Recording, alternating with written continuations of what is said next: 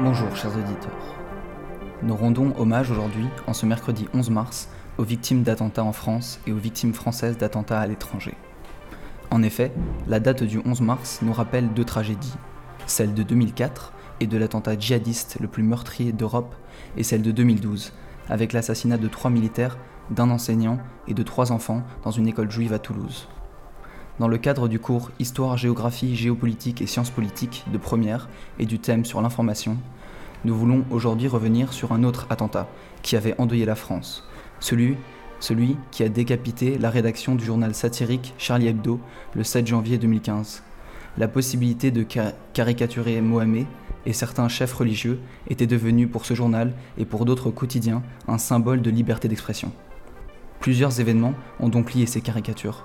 Ces événements interrogent plusieurs valeurs de nos démocraties, celles de la laïcité, du droit au blasphème, de la liberté d'opinion. La question que nous nous posons dans ce débat, c'est jusqu'où peut-on aller dans la liberté d'expression? Et dans le cadre des caricatures, peut-on rire de tout? Afin de répondre à cette question, nous avons aujourd'hui autour de notre table Tom, Louise, Manon, Alexia et Hugo. La parole est à Louise. Oui, on peut rire de tout. La liberté des uns commence là où celle des autres s'arrête. Alors dans notre liberté à nous, je dirais que oui, on peut rire de tout. Néanmoins, il faut s'arrêter là où celle des autres commence. Donc dans le cas des attentats de Charlie Hebdo, euh, qui ont eux-mêmes fait des caricatures de, des représentants de toutes les religions, on peut dire que la, que la réaction des, des, islamistes était extrême face à une caricature de Mahomet. Euh, mais il y a aussi une différence avec la manière dont on en rigole. Donc, par exemple, on peut la mettre en parallèle avec l'affaire Mila, qui s'attaque à la religion euh, musulmane et qui invoque le droit au blasphème, donc qui est autorisé en France, mais pas dans, les, certains pays où l'islam est à la tête du gouvernement. Comme l'Arabie saoudite, par exemple, avec Hamza Kashgari, qui, exprime, qui a exprimé son opinion sur le prophète Mahomet euh, et qui a été emprisonné et torturé par la suite. Donc dans un pays où oui, on a le droit au blasphème, euh, je suppose que oui, la liberté d'expression, on peut rire de tout. Et on ne devrait pas être euh, puni par, à cause de cela.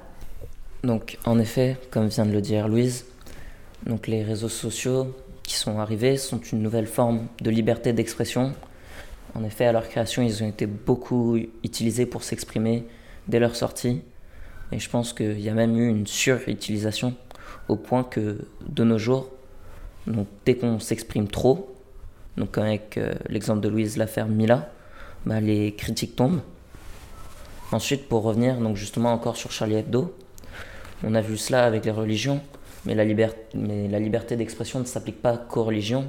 On le voit aussi sur euh, la politique, la société, ou encore plein d'autres sujets. Donc, euh, par exemple, quand Xi Jinping, le dirigeant chinois, euh, fait arrêter dans son pays tout Chinois qui fait des caricatures sur lui, mais ce n'est pas pour autant que dès que Charlie Hebdo fait une caricature, qu'ils vont en France pour les exécuter. C'est la même chose pour Trump, il y a eu beaucoup de caricatures sur lui, et c'est pas pour autant qu'il a envoyé des missiles pour justement détruire la France. Donc à mes yeux, la réaction bah, de ces extrêmes a été totalement disproportionnée et elle n'aurait pas dû se passer dans la violence. Alors il est vrai que l'expression est un droit fondamental pour lequel les Français se sont longtemps battus.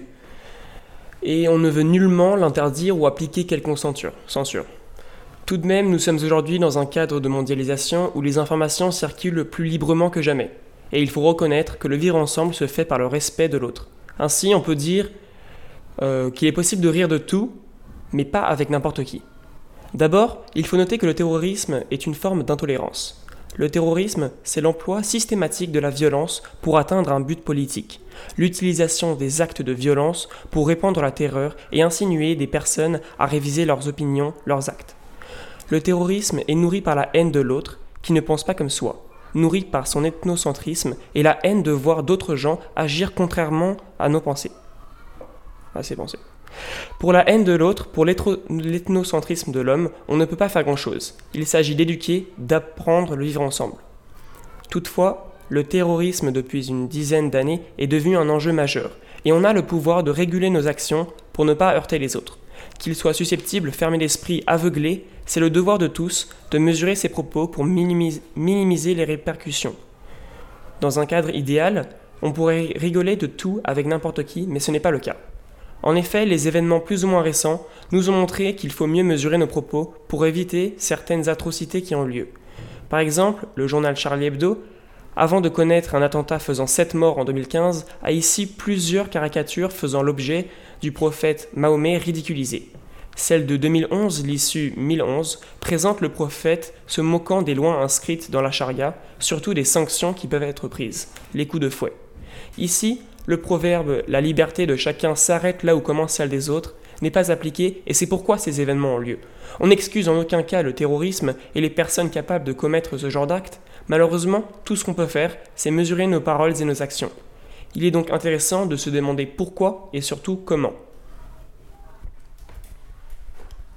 En effet, pour continuer sur ce que vient de dire Hugo, on peut dire que la religion est un objet de réflexion. La loi française interdit de critiquer ceux qui la pratiquent, euh, la religion, mais autorise la critique même de la religion. C'est donc euh, un principe, ce principe est paradoxal.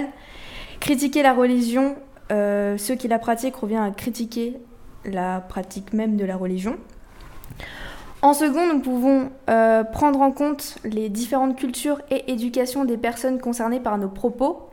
Chacun n'a pas la même éducation et les mêmes valeurs, il est donc préférable d'adapter son discours aux différents publics qui nous écoutent afin de ne pas entraîner la haine ou la violence. Le respect des autres et l'ouverture d'esprit représentent la tolérance globale d'autrui et donc la clé du bon vivre ensemble et de relations entre les individus. Enfin, il existe un relativisme culturel, c'est-à-dire que toutes les religions sont définies comme égales.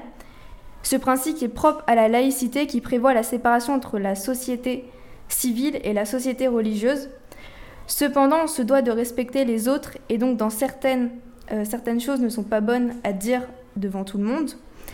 Dans le cas des attentats de Charlie Hebdo, la religion musulmane interdit de critiquer et représenter Mahomet.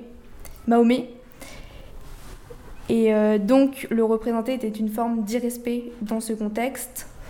Et on peut conclure par le respect des autres doit prendre le dessus sur certaines revendications ou opinions pour garantir le bon vivre ensemble et euh, notre liberté s'arrête où commence celle des autres.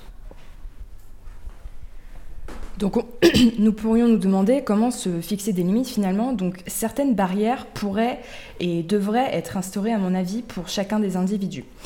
Euh, en effet, il faudrait que chacun ait conscience de cette barrière qui représente une limite de la liberté d'expression. Pour le respect de tout le monde et éviter les tensions et les conflits au sein d'une même société et d'une même communauté. Il y aurait, je pense, euh, une sorte de ligne, en fait, de frontière à ne pas franchir pour éviter euh, euh, d'être taxé d'agresseur, en fait. Mais comment appliquer cette limite? Comment la mettre en place pour parvenir à fixer un stade à ne pas dépasser? Donc il s'agirait peut-être de parvenir à se limiter en se mettant d'accord avec un champ de liberté d'expression qui serait propre à tous. Il s'agirait en fait de discuter, de débattre, de voter pour par exemple diffuser une information qui pourrait être source de revendication. Euh, par exemple, une maison euh, d'édition pourrait mettre en place une, euh, peut-être une réflexion collective et une discussion qui pourrait en fait déboucher sur un vote, sur la diffusion d'un article, afin de en fait mesurer les propos qui sont partagés au sein de la société. Donc, en définitive, la liberté d'expression pourrait être limitée notamment dans certains contextes assez troublés, comme le terrorisme ou bien plus simplement dans une société où nous le savons, il y a beaucoup d'intolérances qui sont euh, finalement responsables d'événements marquants de par une liberté d'expression sans réelle limite. Il s'agirait en fait de respecter les autres et euh, les différences de pensée en fixant peut-être une barrière, une sorte de ligne rouge à ne pas franchir en l'appliquant dans notamment les systèmes de diffusion de l'information. Merci à tous pour euh, vos informations, pour euh, votre réflexion. On est très content de vous avoir eu aujourd'hui. Euh, donc je remercie Tom, je remercie Louise, je remercie Manon, je remercie Alexia et Hugo. au revoir.